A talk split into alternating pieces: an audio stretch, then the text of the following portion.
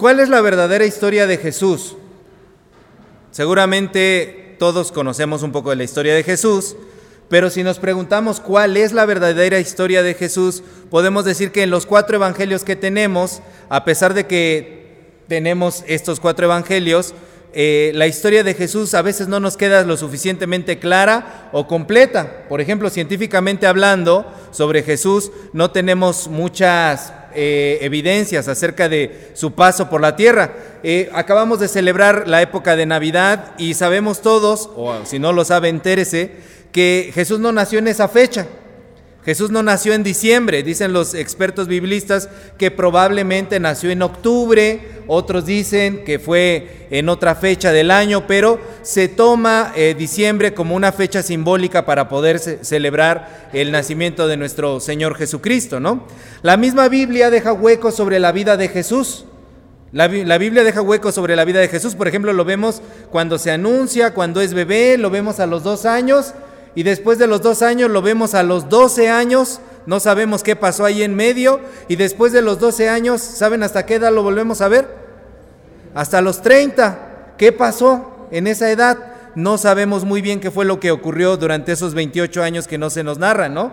E incluso hay gente que le gusta imaginar y sacan sus revistas o sus artículos y dicen, Jesús en ese lapso viajó a Egipto Viajó a Cachemira y aprendió de los grandes sabios, aprendió de los gurús para poder sanar. Y otros dicen, no, la verdad es que no viajó a ningún lado, era pobre y no, no podía viajar y vivió una vida normal siguiendo el oficio de su papá, que su papá, ¿a qué se dedicaba? Era carpintero. Bueno, pero la palabra en, en griego exactamente lo que dice es que era más bien un milusos. Era un milusos, le hacía lo que salía en ese momento, las chambas que podía realizar. Entonces, eh, Jesús es un personaje histórico muy conocido, pero a pesar de que es el personaje histórico más conocido, también es el más criticado y es el más puesto bajo sospecha, bajo lupa de cuál es la verdadera historia de Jesús. ¿Quién es realmente Jesús? Los historiadores hablan de un historiador judío de esa época, muy famoso que era judeo romano, o sea, judío y romano, que se llamaba Flavio Josefo. Y fuera de la Biblia, la única referencia histórica que hay de Jesucristo es la que hace este Flavio Josefo, que escribe en un libro llamado Antigüedades Judías, pone, por aquel tiempo existió un hombre sabio llamado Jesús Jesús Crestos le pone, no pone Jesús Cristo, se equivoca en una letra. Pilato lo condenó a la crucifixión. Eso es lo único que hay de registro histórico acerca de Jesús fuera de la, de la Biblia. Y hay quienes pretenden desmitificar quién era Jesús, de dónde vino Jesús. Y actualmente en el Internet usted puede encontrar videos de todo tipo. Hay quienes ponen en tela de juicio los evangelios y dicen, no, no, no, no, no. Jesús era un ser de otro planeta y fue metido a este planeta vía in vitro por incubación in vitro con los experimentos alienígenas y por eso fue que María no tuvo relaciones con José. Eso hay montones de videos al respecto y eso es lo que consume la sociedad de ahora, de que mira, mira, ya encontré la verdadera historia de Jesús. Este es Jesús, te quiero enseñar un video que vi en YouTube, que vi en TikTok. Aquí dice la verdad de Jesús, ¿no? Esas son sus, grandes fuentes de, de conocimiento. Y en el ámbito de la teología también los expertos hablan que hay una división entre el Cristo de la fe y el Jesús histórico. O sea, una cosa es lo que creemos sobre Jesús, que elaboramos esas doctrinas sobre Jesús, y otra cosa es quién realmente Él fue, datos y hechos duros acerca de su vida. Y muchos en esta búsqueda de saber quién es Jesús se han rendido y han dicho, mira, no se puede saber, no podemos saber quién es Jesús, eso es un mero asunto de fe y no podemos llegar a conocer realmente quién era Él. Y otros defendemos la idea de que los datos que encontramos dentro de la Biblia son suficientemente dignos de credibilidad para poder decir, este Jesús que está narrado en Mateo, Marcos, Lucas y Juan, es el que realmente existió. Y a Jesús lo ponen bajo tela de juicio. Por ejemplo, ¿quién ha escuchado hablar de Aristóteles? A ver, alce su mano. ¿Lo han escuchado alguna vez? ¿Alguien que hable de Aristóteles en la tele, en la radio? Ok. Aristóteles fue un filósofo griego que existió 384 años antes de Jesús. Y los escritos más antiguos que nos hablan de Aristóteles son del siglo IX después de Cristo. O sea, 1100 años después de que Aristóteles existió. Aristóteles vivió y los escritos más antiguos que tenemos de que él existió datan del año de 1100 años después de él. ¿Y quién duda de que existió Aristóteles? Nadie. En la escuela te enseñan a Aristóteles fue un filósofo y te lo tienes que creer y te lo tienes que chutar así porque él existió. Nadie niega la existencia de Aristóteles. Y eso que los escritos son de 1100 años después de él. Y de Jesús, los escritos más antiguos que tenemos de Jesús son de 170 años después de Jesús, del año 200. ¿Cuáles escritos tendrían mayor credibilidad? los que fueron escritos unos 200 años después o los que fueron escritos unos mil años después? Pues los de Jesús, ¿no? De Jesús tenemos más certeza científica en los escritos que Él existió, pero todo mundo se atreve a dudar si Jesús verdaderamente pisó esta tierra. ¿No es una absurdez de la sociedad? Sí, creemos que Aristóteles estuvo aquí y Jesús, quién sabe, Tú que crees en tu Biblia, en tu libro, con tu amigo imaginario, dicen muchos, ¿no? ¿Quién sabe si existió Jesús en esa tierra? Entonces los que creemos que no hay contradicción entre el Cristo de la fe y el Jesús histórico, que son uno mismo, descansamos en la palabra que nos dicen los evangelios. Tenemos fe en Jesús. Podemos creer que lo que está escrito en este libro llamado Biblia es verdadero.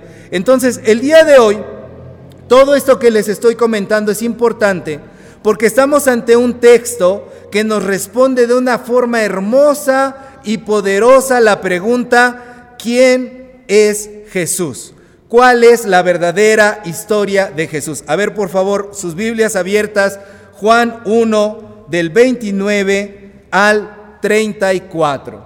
Y la respuesta que da el evangelista Juan que pone en boca de Juan el Bautista sobre quién es Jesús es maravillosa. Por favor, léanme el versículo 29. ¿Qué dice?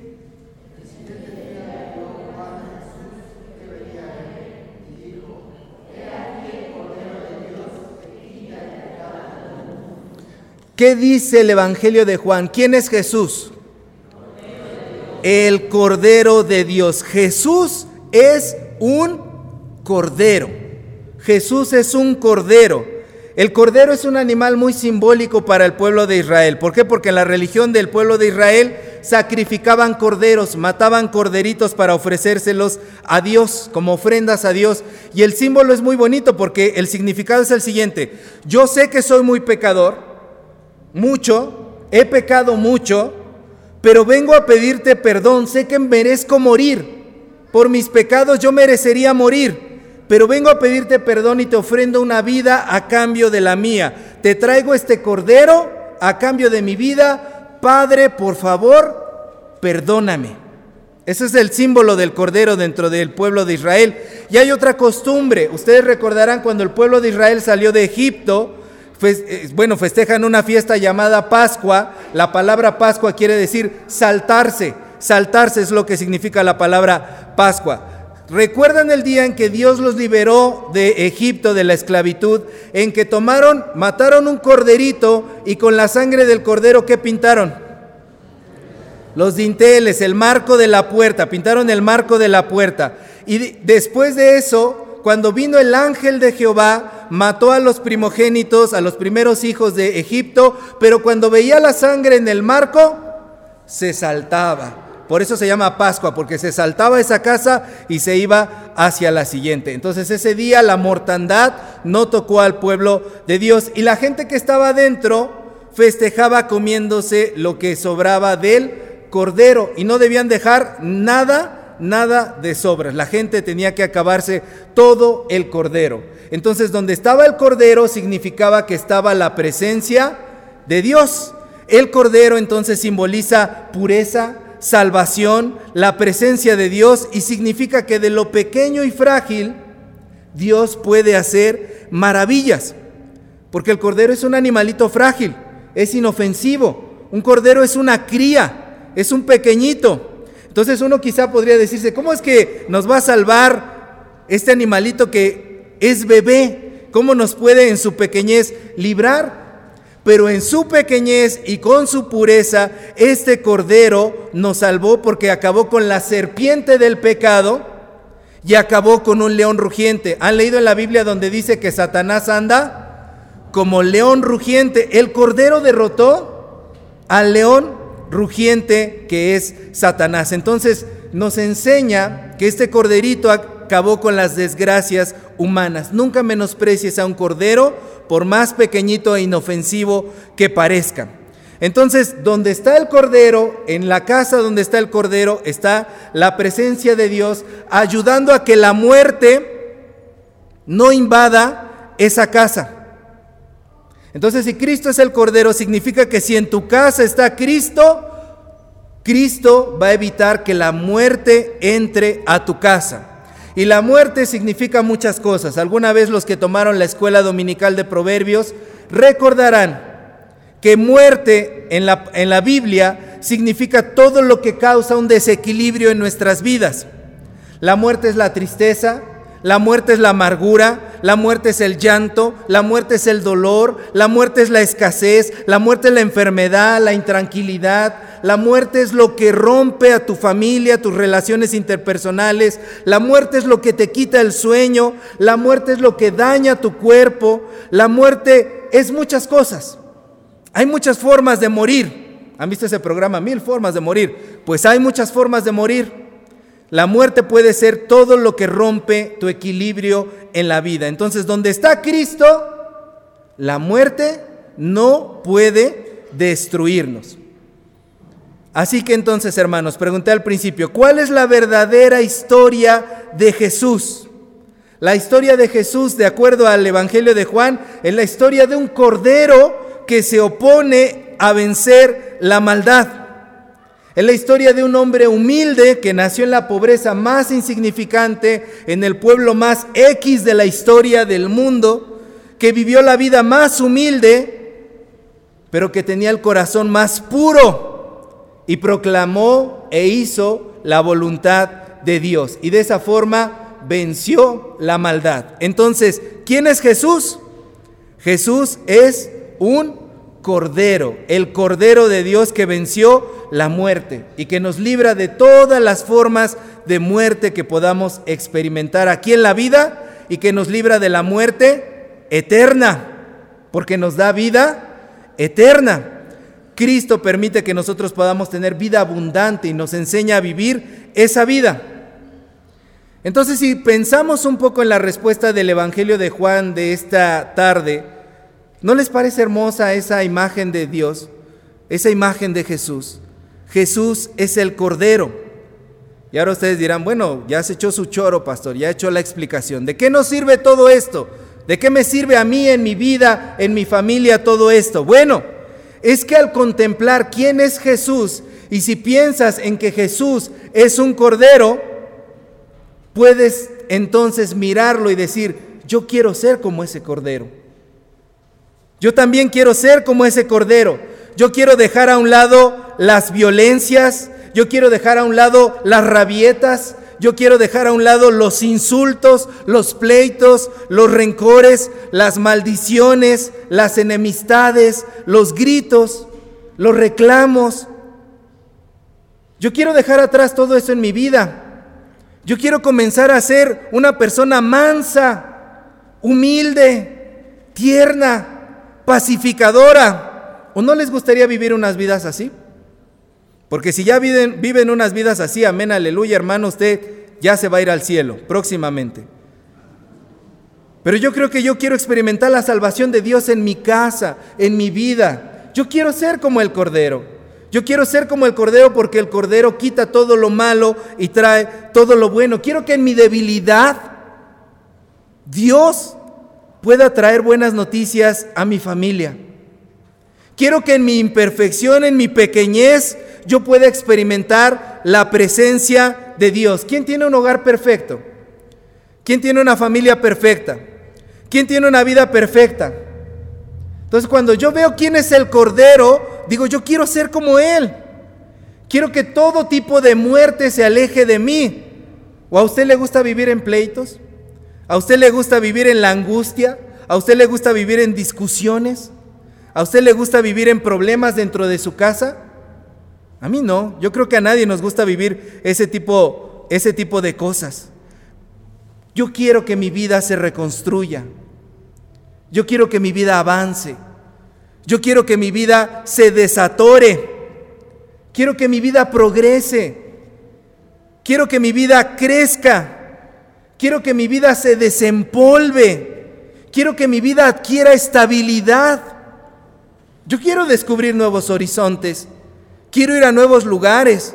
Quiero hacer nuevas cosas. Yo quiero ser puro.